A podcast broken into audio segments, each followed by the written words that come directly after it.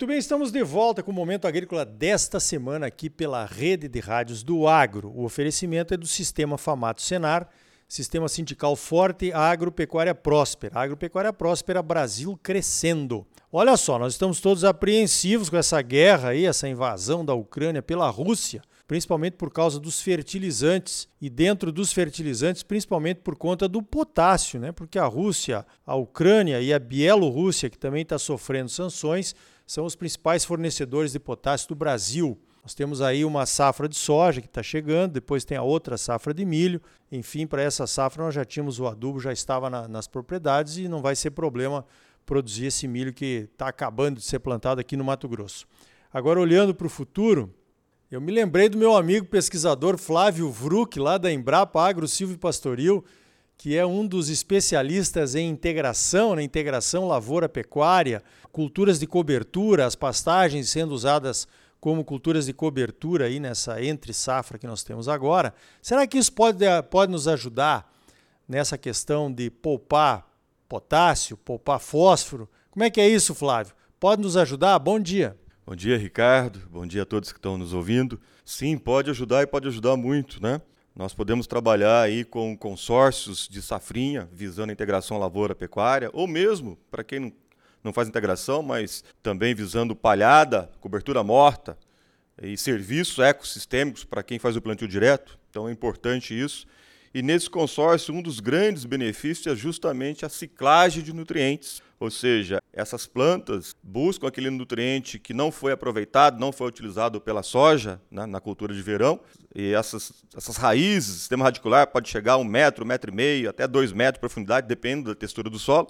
E aí então fazer absorver esses nutrientes que foram, entre aspas, perdidos, né?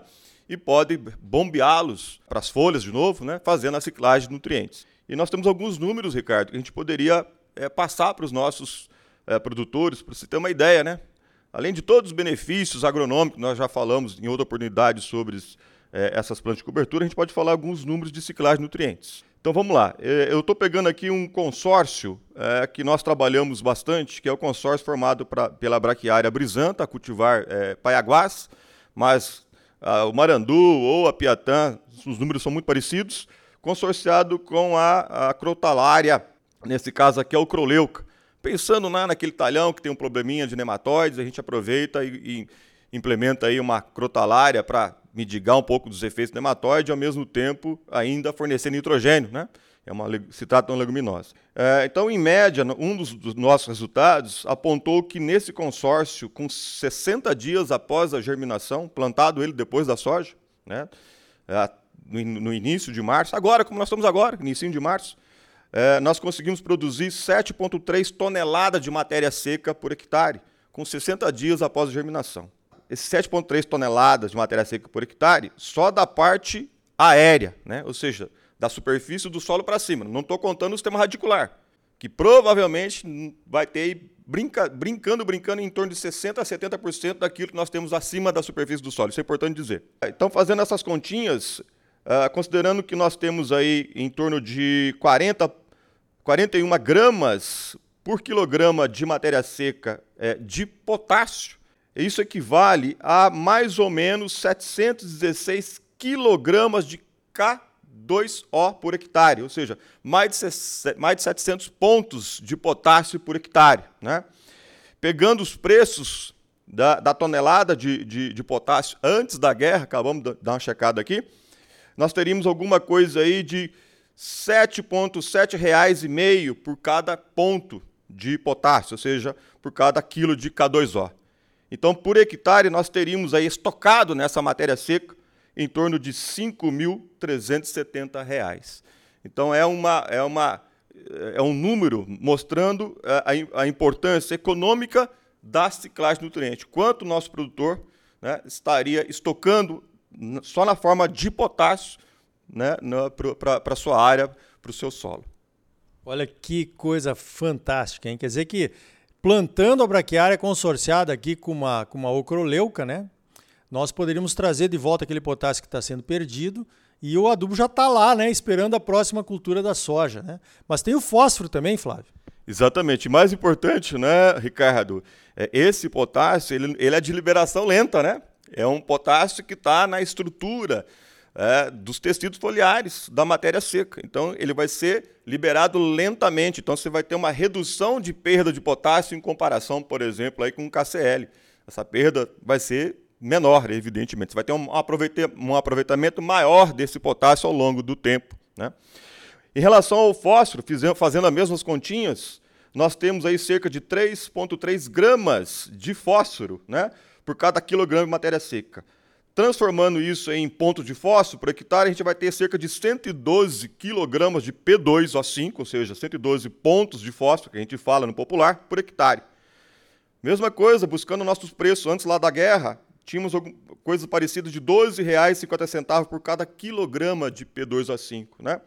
Isso daria, então, estocado R$ 1.400 uh, na forma de fósforo estocado nessa biomassa por hectare.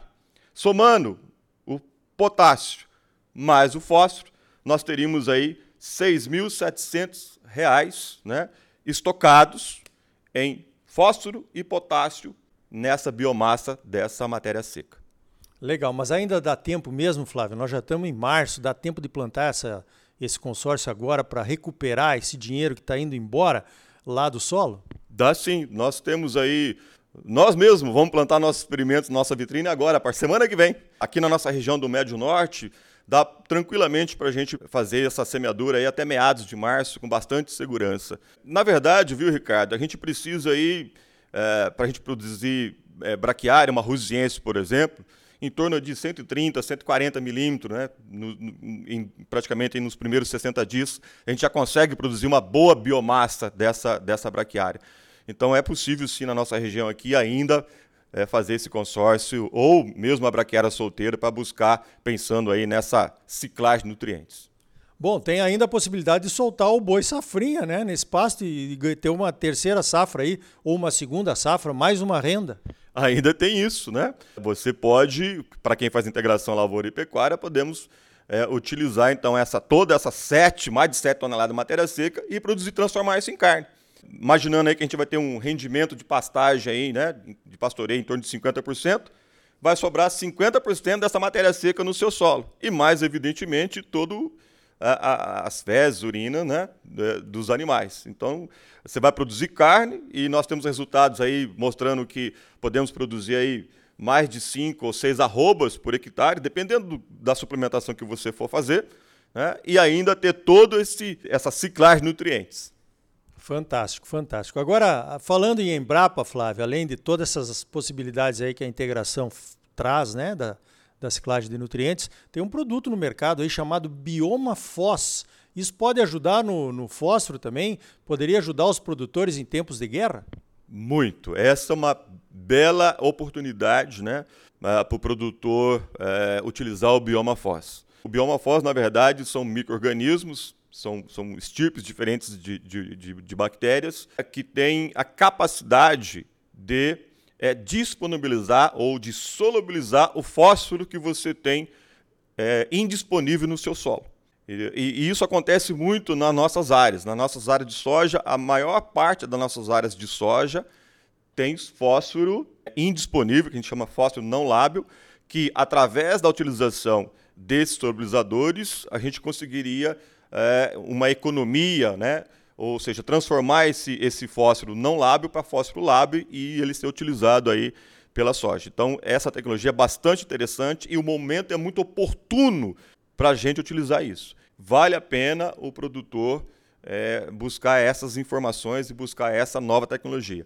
É um produto que você aplica no tratamento de semente, né? um custo é, muito em conta, considerando o benefício que ele vai ter. Então, é, é esse é o momento. É, é, é uma das tecnologias, uma das alternativas que a Embrapa traz em relação a essa questão dessa, dessa alta dos, dos adubos. E eu vou aproveitar, Ricardo, me, é, me permita, a Embrapa vai lançar agora, nos próximos dias, a caravana do Fértil Brasil. E nós vamos ser responsáveis, aqui em Embrapa Agro Pastoril, para trabalhar as, as alternativas, as soluções, o que, que nós podemos fazer para justamente o que fazer nesse tempo de crise, né, com essas altas fertilizantes. Quais as tecnologias, quais as alternativas que nós temos? Nós acabamos de falar de duas aqui. A questão da ciclagem de nutrientes com forragicultura, né, com as forrageiras, e a questão do bioma fóssil. Tem várias outras alternativas, e todas essas, essas alternativas são é, cinco temas que nós vamos trabalhar. Nós vamos fazer a caravana do Fértil Brasil é, na, nos principais polos agrícolas do Mato Grosso. Muito bem, tá aí a dica então, né? Três dicas valiosas aí: reciclagem de nutrientes, o bioma Foz e a caravana Fértil Brasil. Olha, Flávio, parabéns pelo trabalho de vocês todos na Embrapa e mais uma vez obrigado pela tua participação aqui no Momento Agrícola. Eu que agradeço a oportunidade e assim que nós tivermos as datas, eu terei o maior prazer em entrar em contato com, contigo para a gente divulgar juntos aí as datas locais que a gente vai estar tá, é, trabalhando a caravana Fértil Brasil. Vai ser semelhante àquela caravana que nós tivemos da Helicoverpa. É, é, é o mesmo modelo de atuação. Então tá aí. e nós procurando adubo lá na Rússia e lá na Ucrânia, quando a solução pode estar aqui mesmo no nosso solo, hein? No solo aí da tua fazenda. Você sempre muito bem informado, ligado aqui no Momento Agrícola. Sistema Sindical Forte e Agropecuária Próspera, Sistema Famato Senar, trabalhando para aprimorar conhecimentos, melhorar vidas e garantir uma produção agropecuária mais sustentável e lucrativa para os produtores associados e um Brasil melhor para todos nós. Por hoje vamos ficando por aqui. Então até a semana que vem com mais um Momento Agrícola Mato Grosso para você. Até lá!